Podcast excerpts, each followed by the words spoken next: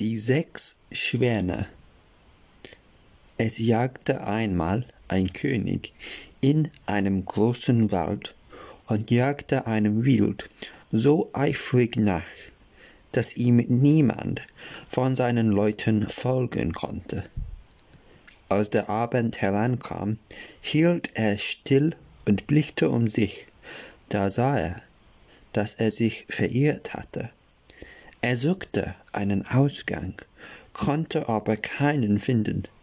Da sah er eine alte Frau mit wackelndem Kopf, die auf ihn zukam. Das war aber eine Hexe. Liebe Frau, sprach er zu ihr, könnt ihr mir nicht den Weg durch den Wald zeigen? Oh ja, Herr König, antwortete sie, das kann ich wohl aber es ist eine Bedingung dabei. Wenn ihr die nicht erfüllt, so kommt ihr nimmermehr aus dem Wald und müsst darin Hunger sterben. Was ist das für eine Bedingung? fragte der König.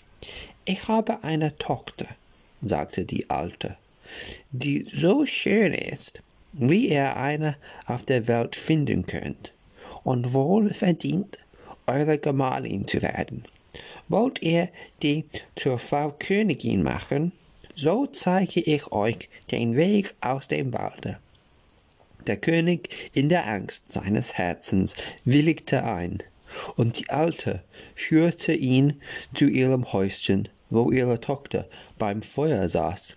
Sie empfing den König, als wenn sie ihn erwartet hätte, und er sah wohl, dass sie sehr schön war aber sie gefiel ihm doch nicht, und er konnte sie ohne heimliches Grausen nicht ansehen. Nachdem er das Mädchen zu sich aufs Pferd gehoben hatte, zeigte ihm die Alte den Weg, und der König gelangte wieder in sein königliches Schloss, wo die Hochzeit gefeiert wurde. Der König war schon einmal verheiratet gewesen und hatte von seiner ersten Gemahlin sieben Kinder, sechs Knaben und ein Mädchen, die er über alles auf der Welt liebte. Weil er nun fürchtete, die Stiefmutter möchte sie nicht gut behandeln und ihnen gar ein Leid antun, so brachte er sie in ein einsames Schloss, das mitten in einem Walde stand es lag so verborgen, und der Weg war so schwer zu finden, dass er ihn selbst nicht gefunden hätte, wenn ihm nicht eine weise Frau ein Knäuel Garn von wunderbarer Eigenschaft geschenkt hätte. Wenn er das vor sich hinwarf, so wickelte es sich von selbst los und zeigte ihm den Weg. Der König ging aber so oft hinaus zu seinen lieben Kindern, dass der König in seiner Abwesenheit auffiel. Sie war neugierig und wollte wissen, was er draußen ganz allein in dem Walde zu schaffen habe. Sie gab seinen Dienern viel Geld, und die verrieten ihr das Geheimnis und sagten ihr auch von dem Knäuel, das allein den Wege zeigen könnte. Nun hatte sie keine Ruhe, bis sie herausgebracht hatte, wo der König das Knäuel aufbewahrte, und dann machte sie kleine weißseidene Hemdchen, und da sie von ihrer Mutter die Hexenkünste gelernt hatte, so näherte sie einen Zauber hinein. Und als der König einmal auf, der, auf die Jagd geritten war, nahm sie die Hemdchen und ging in den Wald, und das Knäuel zeigte ihr den Weg. Die Kinder, die aus der Ferne jemand kommen sahen, meinten, ihr lieber Vater käme zu ihnen und sprangen ihm voll Freude entgegen. Da warf sie über ein jedes eins von den Hemdchen, und wie das ihren Leib berührt hatte, verwandelten sie sich in Schwäne und flogen über den Wald hinweg. Die Königin ging ganz vergnügt nach Haus und glaubte ihre Stiefkinder los zu sein. Aber das Mädchen war ihr mit den Brüdern nicht entgegengelaufen, und sie wusste nichts von ihm. Andern Tags kam der König und wollte seine Kinder besuchen, er fand aber niemand als das Mädchen. Wo sind deine Brüder? fragte der König. Ach, lieber Vater, antwortete es, die sind fort und haben mich allein zurückgelassen und erzählte ihm, dass es aus seinem Fensterlein mit angesehen habe, wie seine Brüder aus Schwerne über den Wald weggeflogen wären, und zeigte ihm die Fäden, die sie in dem Hof hatten fallen lassen und die es aufgelesen hatte. Der König trauerte, aber er dachte nicht, dass die Königin die böse Tat vollbracht hätte, und weil er fürchtete, das Mädchen würde ihm auch geglaubt, so wollte er es mit fortnehmen. Aber es hatte Angst vor der Stiefmutter und bat den König, dass es nur noch diese Nacht im Waldschloss bleiben dürfte. Das arme Mädchen dachte, meines Bleibens ist nicht länger hier. Ich will gehen und meine Brüder sehen, suchen. Und aus die Nacht kam, entfloh es und ging gerade in den Wald hinein. Es ging die ganze Nacht durch und auch den anderen Tag in einem fort, bis es vor Müdigkeit nicht weiter konnte. Da sah es eine Wildhütte stieg hinauf und fand eine stube mit sechs kleinen betten aber es getraute nicht sich hineinzulegen sondern kroch unter eins legte sich auf den harten boden und wollte die nacht da zubringen. Als aber die sonne bald untergehen wollte hörte es ein rauschen und sah dass sechs schwäne zum fenster hereingeflogen kamen Sie setzten sich auf den Boden und blieb, bliesen einander an und bliesen sich alle Fäden ab, und ihre Schwanenhaut streifte sich ab wie ein Hemd. Da sah sie das Mädchen an und erkannte ihre Brüder, freute sich und kroch unter dem Bett hervor.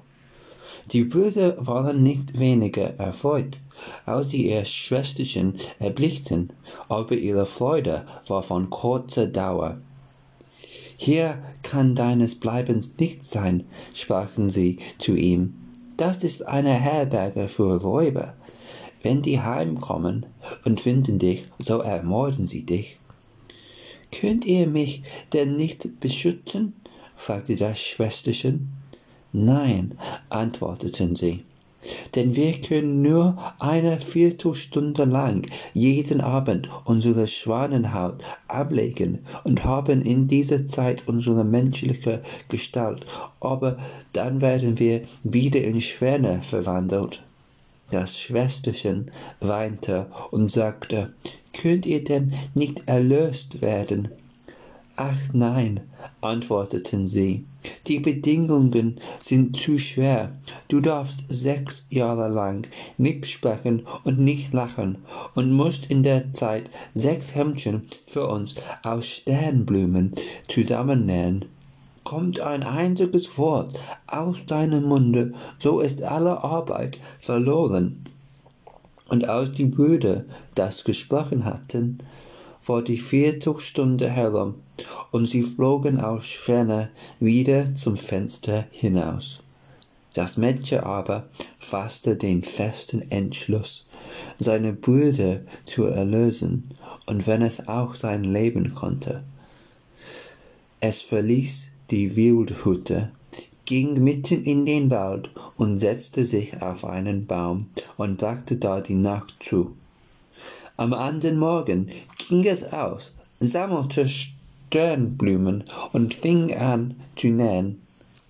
Reden konnte es mit niemand, und zum Lachen hatte es keine Lust.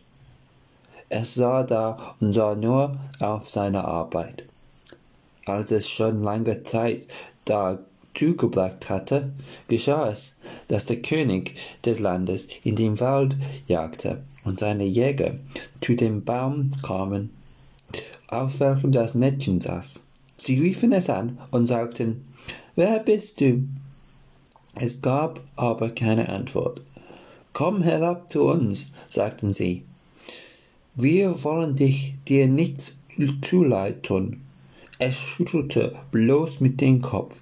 Als sie es weiter mit Fragen bedrängten, so warf es ihnen seine goldene Halskette herab und dachte sie damit zufriedenzustellen. Sie ließen aber nicht ab, da warf es ihnen seinen Gürtel herab, und als auch das nichts half, seine Stumpfbänder und nach und nach alles, was es anhatte und entbehren konnte, so dass es nichts mehr als sein Hemdlein behielt. Die Jäger ließen sich aber damit nicht abweisen, stiegen auf den Baum, hoben das Mädchen herab und führten es vor den König. Der König fragte, Wer bist du? Was machst du auf dem Baum? Aber es antwortete nicht. Er fragte es in allen Sprachen, die er wusste, aber es blieb stumm wie ein Fisch. Weil es aber so schön war, so war des Königs Herz gerührt, und er fasste eine große Liebe zu ihm. Er tat ihm seinen Mantel um, nahm es vor sich aufs Pferd und brachte es in sein Schloss. Da ließ er ihm reiche Kleider antun, und es strahlte in seiner Schönheit wie der helle Tag, aber es war kein Wort aus ihm herauszubringen. Er setzte es bei Tisch an seine Seite, und seine bescheidenen Mienen und seine Sittsamkeit gefielen ihm so sehr, dass er sprach, diese begehre ich zu heiraten und keine andere auf der Welt. Und nach einigen Tagen vermählte er sich mit ihr. Der König aber hatte eine böse Mutter, die war unzufrieden mit dieser Heirat, und die sprach schlecht von der jungen Königin Wer weiß, wo die Dirne her ist, sagte sie, die nicht reden kann. Sie ist eines Königs nicht würdig. Über ein Jahr, als die Königin das erste Kind zur Welt brachte, nahm es ihr die alte weg und bestrich ihr im Schlafe den Mund mit Blut. Da ging sie zum König und klagte sie an, sie wäre eine Menschenfresserin. Der König wollte es nicht glauben und litt nach nicht, dass man ihr ein Leid antat. Sie saß aber beständig und nähte an den Händchen und achtete auf nichts anderes. Das nächste Mal, als sie wieder einen schönen Knaben gebar, übte die falsche Schwiegermutter denselben Betrug aus aber der König konnte sich nicht entschließen, ihren Reden Glauben beizumessen. Er sprach, sie ist zu fromm und gut, als dass sie so etwas tun könnte. Wäre sie nicht stumm und könnte sie sich verteidigen, so würde ihre Unschuld an den Tag kommen aber das dritten Mal die Alte das neugeborene Kind erlaubte und die Königin anklagte, die kein Wort zu ihrer Verteidigung vorbrachte. So konnte der König nicht anders. Er musste sie dem Gericht übergeben und das verurteilte sie, den Tod durchs Feuer zu erleiden. Als der Tag herankam, wo das Urteil sollte vollzogen werden, da war zugleich der letzte Tag von den sechs Jahren herum in welchem sie nicht sprechen und nicht lachen durfte, und sie hatte ihre lieben Brüder aus der Macht des Zaubers befreit. Die sechs Hemden waren fertig geworden, nur dass an dem letzten der linken Ärmel noch fehlte. Als sie nun zum Scheiterhaufen geführt wurde, legte sie die Hemden auf ihren Arm, und als sie oben stand und das Feuer eben sollte angezündet werden, so schaute sie sich um, da kamen sechs Schwäne durch die Luft dahergezogen. Da sah sie, dass ihre Erlösung nahte, und ihr Herz regte sich in Freude. Die Schwäne rauschten zu ihr her und senkten sich herab so dass sie ihnen die Hemden überwerfen konnte. Und wie sie davon berührt wurden, fielen die Schwanenhäute ab, und ihre Brüder standen leibhaftig vor ihr und waren frisch und schön. Nur dem Jüngsten fehlte der linke Arm, und er hatte dafür einen Schwanenflügel am Rücken.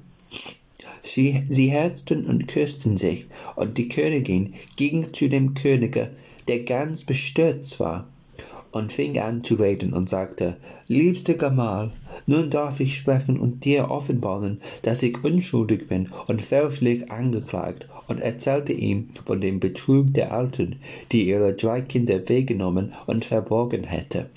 Da wurden sie zu großer Freude des Königs herbeigeholt, und die böse Schwiegermutter wurde zur Strafe auf den Scheiterhaufen gebunden und zu Asche verbrannt. Der König aber und die Königin mit ihren sechs Brüdern lebten lange Jahre in Glück und Frieden. Das Ende.